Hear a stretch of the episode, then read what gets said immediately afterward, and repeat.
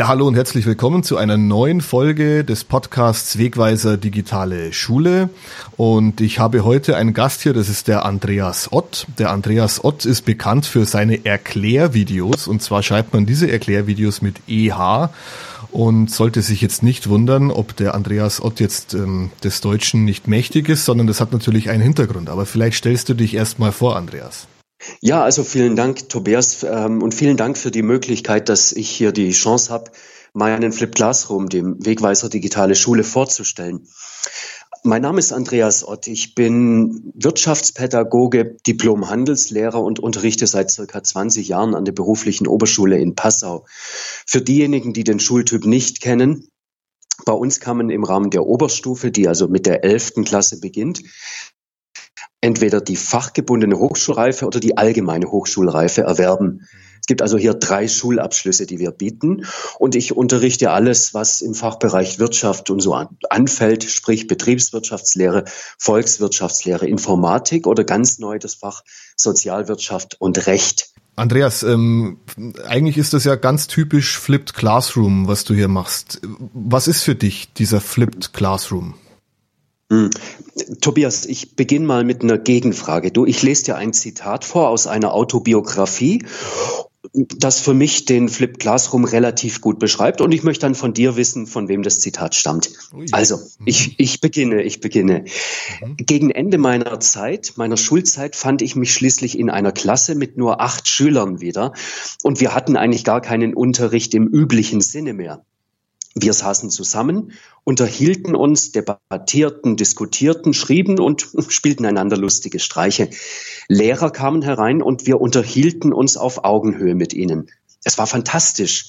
In meinem Kopf explodierten die Ideen nur so wie Popcorn in der Pfanne. Großartig. Zitat Ende.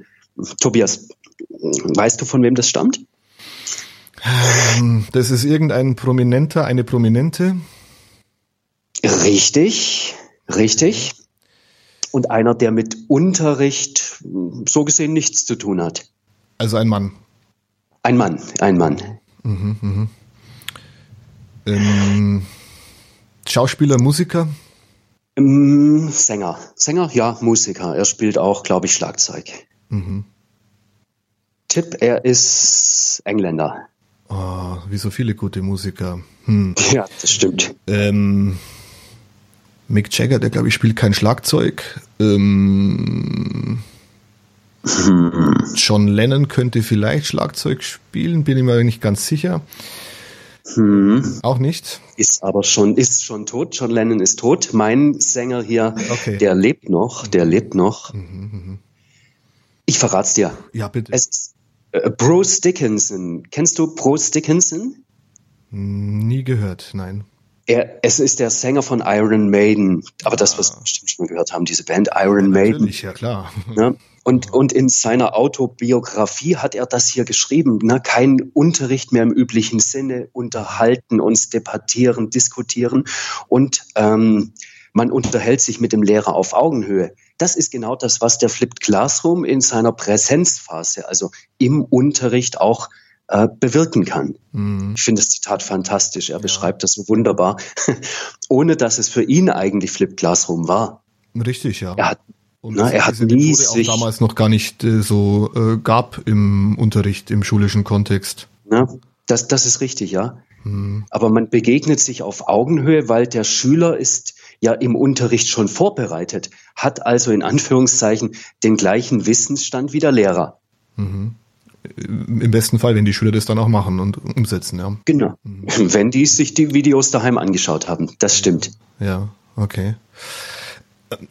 Dann ist ein, ein Flipped Classroom Unterricht auch nicht viel anderes als ein, eine vorbereitende Hausaufgabe, die man macht, nur jetzt eben halt mit einem modernen Medium, das alle Schüler gewohnt sind. Stichwort YouTube, kann man das ja. sagen? Ja, ja das kann man so sagen. Man, man ähm, ja, das ist Hausaufgabe, ist, dass man sich einen gewissen Wissensstand äh, erwirbt und nicht wie früher immer, dass man ausgehend von einem gewissen Wissensstand Vertiefungen oder Übungen dazu äh, durchführt. Mhm. Denn die Vertiefungen, die Übungen, das Diskutieren und Anwenden, das erfolgt jetzt im Unterricht. Mhm. Ja, genau. Ähm, sparst du dir dadurch Zeit? Mm, ja, einerseits schon. Andererseits ist die Erstellung von den Videos, vor allem wenn man dann auch einen gewissen, ja, nicht falsch verstehen, einen gewissen Anspruch hat, natürlich auch sehr aufwendig. Mhm. Für, meinen, für meine ersten Videos habe ich und brauche ich auch heute noch durchaus vier, vielleicht manchmal auch fünf Stunden. Mhm. Aber diese Zeit hole ich mir wieder rein, weil der Unterricht entspannter abläuft. Mhm. Im Unterricht bin also nicht mehr ich, der Wissensvermittler, sondern ich, ich gehe relativ entspannt von Schüler zu Schüler, schaue, wo er Probleme hat, wo er gerade hängt und kann ihn jetzt individuell unterstützen. Mhm. Das ist etwas, was ich im traditionellen Unterricht ja überhaupt nicht konnte. Ja, ja. Also das schafft da, dann schon da, auch zeitliche Freiräume, dann kann man durchaus sagen, ja. Man, man kann sich intensiver um die Schüler kümmern, das wissen die Schüler zu schätzen und das tut auch mir gut, weil ich nicht mehr einen ganzen Vormittag mit fünf, sechs Unterrichtsstunden durchreden muss, hm. sondern weil die Schüler ja jetzt äh, zum Arbeiten kommen, weil die Schüler jetzt die Aktiven sind. Ja. Noch viel mehr als im traditionellen Unterricht. Ja. Und ich glaube auch ein ganz entscheidender Punkt ist ja, dass man sich vielleicht auch als Schüler häufig ähm, davor scheut, wenn man etwas nicht verstanden hat, dann die Lehrkraft zu fragen, weil man sich vielleicht auch ein bisschen bloßstellt, ähm, ich verstehe das nicht, ich bin vielleicht zu doof dafür, was natürlich Quatsch ist. Ähm, und es gibt auch keine dummen Fragen, das wissen wir alle, aber bei mhm. diesen Videos zu Hause ist es natürlich einfach, weil da können Schüler einfach pausieren, sie können es nochmal ansehen und nochmal ansehen und nochmal ansehen, sie ja. können zurückspulen. Ähm, ja. Sie können vielleicht auch, während Sie pausieren, ähm, kurz im Netz dazu noch etwas recherchieren, damit vielleicht die Erklärung noch unterstützender ist und dann weitermachen. Siehst du auch so, oder? Das, das sehe ich genauso. Und das Video, das wird nicht sauer, wenn es jetzt zwei, drei oder viermal dasselbe, denselben ja. Sachverhalt erklären muss. Ja. Ne? Und das ist schon richtig. Die Schüler, selbst wenn sie jetzt im Unterricht eine Frage haben, sie stellen die Frage ja gar nicht mehr mir, denn wir wenden ja jetzt andere Sozialformen an, sondern sie stellen die Frage einem Mitschüler. Mhm. Die Hemmung ist also hier wesentlich geringer. Mhm. Ich habe das im letzten Schuljahr wunderbar beobachten können. Wenn ich mal eine, eine klassische Stunde äh, gehalten habe, da hat eine Schülerin nie Fragen gestellt. Sie hat sich nicht getraut. Ja. Aber wenn jetzt im Sinne eines aktiven Plenums ein Mitschüler vorne stand, mhm. da hatte sie jetzt keine Scheu mehr, diesem Mitschüler eine Frage zu stellen. Mhm. Das war für mich bemerkenswert. Mhm. Ja, ist eigentlich äh, so, wie wir es gerne hätten. Ne? Das ist schön zu beobachten, sowas. Ja. Die Schüler sollen miteinander interagieren. Das ist doch das, wo wir hin möchten. Ja, genau. Mhm. Ja, also es geht ja, wir reden immer auch davon, als Lehrkraft sich auch zurücknehmen und immer dann, wenn halt Schüler auch diesen Part dann übernehmen können, mhm. ist ja wunderbar. So ist es. Äh, die beiden Begründer des Flipped Classroom, Aaron Sams und äh, John Bergman, von denen stammt das schöne Zitat, Give the classroom back to the pupils, also überlasst das Klassenzimmer doch wieder den Schülern. Das ist ihre Anführungszeichen Spielwese, ja. wo sie sich erproben und erfahren können und nicht, wo sie hier den ganzen Vormittag einer Lehrkraft zuhören müssen. Ja, ja. Überlasst das Klassenzimmer wieder den Schülern. Mhm. Schön. Andreas, ähm, jetzt kommen wir mal zu dem technischen Teil. Äh, welche Software verwendest du für die Erstellung deiner Videos? Was hast du da für Workflows, äh, um quasi von nix zu einem fertigen Video zu kommen? Ja, also der, der ganze Prozess fängt nach wie vor bei mir auf einem Stück Papier an. Ich entwerfe die Folien, die Texte und die, die hat das Layout der Folien, die ich dann nachher in PowerPoint umsetze. Mhm. Wenn diese Präsentation steht, dann nehme ich das Ganze mit Screen Recording auf. Hm. Ich lasse die Präsentation also ablaufen und spreche meinen Text dazu. Zudem hatte ich mir im Vorfeld auch ein paar Notizen gemacht. Nachdem diese Aufnahme fertig ist, wird sie geschnitten. Dazu habe ich früher zur Aufnahme Screencast-O-Matic verwendet und es anschließend im Microsoft Movie Maker geschnitten. In der Zwischenzeit arbeite ich mit Camtasia. Das bietet auch den Vorteil, dass ich sogenannte Call-outs, also Sprechblasen oder Texte, Pfeile dynamisch einbinden kann. Und mit diesem Programm kann ich nicht nur aufnehmen, sondern auch im Nachhinein äh, das Video schneiden, also Hänger rausschneiden. Ja. Oder äh, ja, wenn ich mich richtig versprochen habe, kann ich auch rausschneiden. Ob man das macht, ist Geschmackssache, denn mein Gott, im Unterricht verspricht man sich ja auch immer wieder mal und das ist ja auch nichts Dramatisches. Es soll authentisch wirken und das ist auch was, das die Qualität eines Videos ausmacht.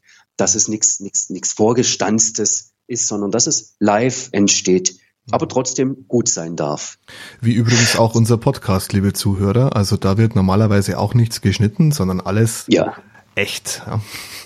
Ja, live ist live und das ist das, was die Sache authentisch macht. Das fertige Video, Tobias, lade ich dann auf meinen YouTube-Kanal hoch und von dort bette ich es auf meiner Website ein. Mhm. Warum hast du zusätzlich eine Website? Warum hast du nicht nur einen YouTube-Kanal? Das ist eine gute Frage. Also zunächst mal habe ich vor ein paar Jahren gelernt, wie man eine Website erstellt. Und deshalb hatte ich auch sowas wie die Motivation, eine Website zu erstellen, wo ich also auch über die Methode des Flipped Classroom informieren kann. Außerdem ähm, stelle ich auf meiner Website Arbeitsblätter zur Verfügung, mhm. die parallel zum äh, Betrachten des Videos ausgefüllt werden sollen.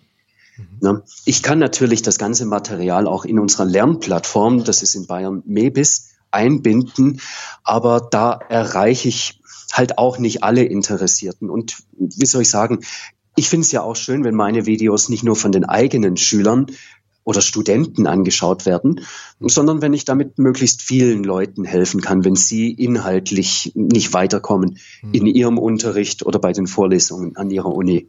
Ja, ja genau. Also Lernplattform in, Bayern jetzt zum Beispiel Mebis, aber in anderen Bundesländern ja analog, hat halt den Nachteil, du mhm. erreichst ja eigentlich nur Schüler, weil ähm, nur Schüler und natürlich auch Lehrkräfte in dieser Lernplattform angemeldet sind. Richtig. So hast du jetzt natürlich dann quasi ähm, ein viel breiteres Publikum. Was ja. ist so dein meistgesehenstes Video, wo du sagst, da schauen ganz viele, die eigentlich überhaupt nicht in meinem hm. Unterricht sind? Mhm, also das muss das Video zu den Normalformen sein. Das ist ein Thema aus der Informatik. Da habe ich jetzt schon über 110.000 Klicks, glaube ich. Hm, und das können unmöglich die eigenen Schüler gewesen ja, sein. Ja. Na, und die Rückmeldungen sagen also auch, äh, unser Professor konnte es in zwei Vorlesungen nicht gescheit erklären. Dein Video hat mir in acht Minuten hier äh, wesentlich geholfen, die Inhalte zu verstehen. Mhm. Also das sind, das ist mein häufigstes Video und die Rückmeldungen durch die Schüler deuten darauf hin, dass es also auch viele, viele Externe sind. Mhm. Mhm. Hast du da Kollegen, die da das Ganze mit Unverständnis sehen, weil sie sagen, ähm, warum stellt der Andreas ähm, allen mhm. ähm, sein Material zur Verfügung? Das ist eine ganz schwierige Frage. Hm, Unverständnis glaube ich nicht. Was die Kollegen vielleicht eher weniger verstehen, ist die Tatsache, dass ich diese Videos überhaupt produziere mhm. und dass die nicht nachvollziehen können, naja, ist schwierig, wie dann das Ganze im Unterricht funktionieren soll. Mhm. Die, die sind möglicherweise doch noch zu sehr in, in klassischen Konzepten verhaftet, mhm. als dass sie sagen, Mensch, das wäre mal eine gute Idee. Aber selbst die Kollegen, die das gut finden, sind nicht unbedingt zu motivieren, das auch, auch mal auszuprobieren. Mhm. Ne? Die, die sagen, Mensch, das ist toll, dass du das machst, aber ich hätte da überhaupt keine Zeit dazu. Oder sie kennen sich technisch nicht aus, sie wissen nicht, mit welchen Tools sie arbeiten sollen, mhm. um das zu erreichen. Oder was ich dann auch höre, ist, um Himmels Willen, ich in einem Video, da höre ich meine eigene Stimme, das kann ich nicht ertragen, also mache ich es nicht. Mhm. Ne? Mhm. Aber ich denke, wenn man diesen, dieses Hindernis mal überwunden hat, dann ist das eine Methode, die auch Spaß machen kann. Mhm. Macht sie permanent Spaß oder denkst du, also ich meine, du weißt, worauf ich hinaus will, eine Methodenwechsel. Ähm, mhm. ähm, ja, du hast recht. Das ist ja nichts, was, was irgendwie das ganze Schuljahr äh, komplett ständig nur mit Flipped Classroom funktionieren kann. Ne? Ja, ja, du hast recht. Also dieses alte Prinzip, die beste Methode ist immer noch der Methodien, Methodenwechsel. Der gilt nach wie vor.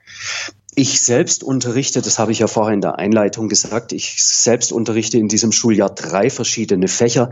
Ich käme gar nicht dazu, jede Stunde flippen zu können. Sprich, ich kann gar nicht so viel Videos vorbereiten, wie ich benötigen würde. Außerdem gibt es viele Themen, die ich überhaupt nicht flippen würde. Mhm. Na, dazu gehören sämtliche Themen, wo du wunderbar auf das Vorwissen der Schüler zugreifen kannst. Ja. Aus Ferienjobs oder aus, aus Praktika oder zum Beispiel auch der Berufserfahrung. Mhm. Das würde ich nicht flippen. Mhm. Äh, flippen würde ich dann, wenn die Schüler wirklich kein Vorwissen haben, wo du also im Unterricht nicht fragend entwickeln, sondern eher fragend ratend arbeiten müsstest. Ja. Da bietet sich das Flippen wirklich an. Mhm. Und deine Schüler finden das ja auch toll. Also ich habe das ja auch auf deiner Website gesehen. Äh, da hast du auch so Meinungen von Schülern. Ähm, mhm. was, was, sagen die so zu deinem Unterricht? Kannst du es den Zuhörern mal so kurz rüberbringen? Also die Schüler schätzen die Methode, weil sie in ihrem eigenen Tempo lernen können, weil sie Ort zeitunabhängig lernen können. Manche schauen sich die Videos schon auf der Busfahrt nach Hause an oder vielleicht ein zweites oder gar drittes Mal auf der Busfahrt morgens in die Schule. Sie finden es auch gut, dass das Video jederzeit pausiert werden kann und dass man auch zurückspulen kann. Sie sagen jetzt beim zweiten, dritten Mal schauen, habe ich es dann endlich verstanden. Ja. Parallel sind die Schüler natürlich auch gezwungen, ständig mitzudenken, weil sie ja auch sich, sich fragen müssen, Mensch, ist das, was ich gerade schaue, noch, verstehe ich das überhaupt noch? Oder befinde ich mich quasi im Popcorn-Modus und lasse es bloß noch ablaufen, damit ich es gesehen habe? Ne? Mhm. Was die Schüler aber auch mögen, ist, dass es eine Methode ist, die selbst, die sie ja selbst auch äh, für andere Fächer anwenden. Unsere Schüler der Oberstufe kennen zum Beispiel fast alle die Videos, die Mathe-Videos von Daniel Jung. Mhm. Die nutzen sie auch, um das, was sie im Matheunterricht nicht ganz verstanden haben, nochmals nachzulernen. Mhm. Also die Rückmeldungen sind durchaus positiv. Ja. Wobei manche Schüler dann auch sagen, ja, Ihr Video, Herr Ott, fand ich nicht so gut. Ich habe mir mit ein Video eines anderen Anbieters mal angeschaut. Das ist besser. Ja, ja gut, da, also, da, da habe ich ja überhaupt nichts dagegen. Ja weil dann hat der Schüler ja offensichtlich nicht nur meins, sondern auch ein zweites Video geschaut und kam zum Ergebnis, dass meins halt in dem Fall nicht so gut ist. Ja, ja. Also er, er, hat nachgedacht und die Sache bewertet und dann festgestellt, das vom Ort ist jetzt nicht so gut. Hm. Da kam ich doch überhaupt nichts dagegen. Kannst du leben damit, ja. Ja, sehr gut sogar, sehr gut sogar. Hast du denn auch Schüler, die aufgrund deiner Videos ähm, Selbsterklärvideos erstellen? Nein, nein, das, das hat mir noch kein Schüler mitgeteilt, dass er jetzt selbst zu den Produzenten gegangen ist. Mhm. Ich frage mich hin und wieder, ob ich meine Schüler nicht Videos erstellen lassen soll. Mhm. Da muss ich allerdings sagen, da scheue ich den Zeitaufwand. Ja. Denn die Schüler müssen ja erstmal sich mit der, der Software auskennen. Dann müssen sie das Thema aufbereiten. Sie müssen eine Präsentation erstellen und im Nachhinein muss das Video bearbeitet werden. Und dann gehen mitunter vier, fünf Unterrichtsstunden drauf, damit ein, was weiß ich, zehnminütiges Video entstanden ist. Mhm. Also diesen, diesen Aufwand tue ich mir und meinen Schülern momentan noch nicht an. Mhm. Ja, vielleicht, ähm, also ich kann mir das immer ganz gut vorstellen und habe es auch schon gemacht mit Schülern, ähm, dass man das Ganze jetzt nicht unbedingt als Screencast macht, sondern einfach als frontales Erklärvideo und einfach realisierbar natürlich mit einem Tablet. Ähm, auf ein Stativ packen, mhm. filmen, da auf dem Tablet direkt ja. schneiden und dann hat man eigentlich auch schnell Ergebnisse. Das ist eine gute Möglichkeit, wobei dann natürlich hier das, äh, das Thema des, des Persönlichkeitsrechts oder auch des Rechts am eigenen Bild mit reinspielt. Mhm. Ja, klar. Wenn ich ein solches Video habe, darf ich das dann auf YouTube hochladen. Mhm. Ne? Ja, Also das, dieses Fass momentan noch gar nicht aufmachen, für meinen Unterricht nicht. Ja. Mhm. Okay. Kommen wir zum letzten Punkt, Andreas. Vorteile mhm. von Flipped Classroom und deinen Erklärvideos okay. und auch ähm, Grenzen, die du siehst. Mhm. Also die Vorteile sind, dass die Schüler in ihrem eigenen Tempo lernen können, was ja auch eine wesentliche Forderung der Differenzierung ist. Sie können ja orts- und zeitunabhängig lernen. Ähm, das ist das eine. Ein weiterer Vorteil, der geschieht eigentlich im Unterricht. Weil jetzt bin ja ich nicht mehr der Wissensvermittler, sondern jetzt sind die Schüler, die im Unterricht miteinander interagieren, gemeinsam Aufgaben lösen, diskutieren oder debattieren. Mhm. Das ist ja das, was auch Bruce Dickinson für seinen Unterricht damals so geschätzt hat. Er hat ja gesagt, die Ideen sind in, einem, in seinem Kopf explodiert wie das Popcorn in der Pfanne. Also das ist ein sehr großer Vorteil dieser Methode. Mhm. Äh, die Grenzen sehe ich darin, dass sich die Methode nicht totlaufen darf. Wir haben ja vorher schon gesagt, nicht jede Unterrichtsstunde soll und kann geflippt werden. Denn das würde die Schüler wahrscheinlich auch überfordern. Genauso ist es dann, wenn möglicherweise alle Kollegen anfangen würden zu flippen, dann wird auch hier eine enorme Müdigkeit aufkommen. Mhm. Eine andere Grenze sehe ich in der Lernillusion. Das ist zum Beispiel, wenn der Schüler durch die Tatsache, dass er das Schüler Video angeguckt, glaubt, dass er die Inhalte verstanden hat. Ich vergleiche das manchmal mit Sendungen wie DSDS oder Germany's Next Top anschaue. Ich nach auch manchmal, dass ich gut kann. Bloß weil ich Laien, Sänger, Amateure gesehen habe, die recht gut singen können. Ne? Aber bei dem kann ich weiter oder bei überhaupt nicht singen. Ne? Das ist etwas, was man auch als Interpassivität bezeichnen könnte. Man will etwas Gutes tun, etwas lernen und ein anderer tut es. Ja. Sprich, ich will etwas lernen und beobachte einen anderen, wie er lernt oder lehrt und glaube dann auch, dass ich es verstanden habe. Mhm. Um dieses Missverständnis erst gar nicht aufkommen zu lassen, ist es wichtig, dass sich die Schüler im Anschluss an das Betrachten des Videos mit einer Aufgabe beschäftigen, wo sie die Inhalte dieses Videos gleich mal anwenden können. Mhm. Und wenn sie da scheitern, merken sie, dass sie das Video vielleicht nochmals angucken sollten. Und im besten Fall vielleicht auch schon gleich parallel, während sie es ansehen, bearbeiten. So ist es. Auf die Art und Weise sind Sie gezwungen, regelmäßig die Pause-Taste zu drücken, um die Inhalte, die Ihnen hier gerade ähm, angezeigt werden im Video, mitschreiben zu können. Oder sogar zusätzliche Kommentare ergänzen können, die ich im Unterricht gesagt habe oder im Video gesagt habe, die aber nicht auf der Folie eingeblendet sind. Mhm. Okay. Andreas, wo kann man deine Erklärvideos, also deine Website äh, finden? Wie ist da die Adresse? Meine Website lautet www.die-od-casts.de oder alternativ auf Erklärvideos mit dem EH, mit diesem Wortspiel, erklärvideos.de. Da bin ich zu finden. Man findet mich auch auf Facebook und auf Twitter bin ich auch aktiv. Hier unter dem Twitter-Namen die Oddcasts, hier aber ohne Bindestrich. Alles zusammen, okay. Ja. Andreas, ich werde nächste Woche gleich ähm, flippen. Ich probiere das gleich aus ja. mit meinen Schülern. Ich hoffe, dass okay. sie dann ausflippen werden und dass das dann. also es wird auf jeden Fall interessant, glaube ich, für sie sein. Ähm, hängt jetzt von meinen Fähigkeiten ab, wie ich das hinbekomme mit den Videos, aber ich habe mir jetzt da schon ein paar Gedanken ja. drüber gemacht. Ich versuche das. Ja, ja, du, das, das, das freut mich, das finde ich gut und ich bin mir sicher, dass du bei deinen Schülern der Mittelschule hier offene Türen einrennen wirst, weil die werden Lernvideos auch daheim anschauen. Ja, auf jeden Fall, ja. ja. Das, das ist für die ein zentrales Medium auf jeden Fall. Andreas, ja, ja. vielen herzlichen Dank für die Einblicke, die du damit auch unseren Zuhörern und mir auch gegeben hast. Ähm, die Ausgabe Januar 2020 mhm. des Wegweiser Digitale Schule hat dann auf Seite 3 auch einen Artikel zu deinen Erklärvideos nochmal drin. Da kann man sich das Ganze dann noch auch mal in Ruhe durchlesen, zusätzlich zu diesem Podcast hier. Ja, ja, sehr gerne, Tobias. Ich danke dir dafür, dass ich euer Gast sein durfte und ich wünsche allen Hörerinnen und Hörern ein gesundes, glückliches Jahr 2020 und weiterhin viel Freude im Beruf und vielleicht auch beim Flippen, so wie dir. Alles klar. Danke, Andreas. Mach's gut, ja. Gerne, Tobias. Tschüss. Ciao.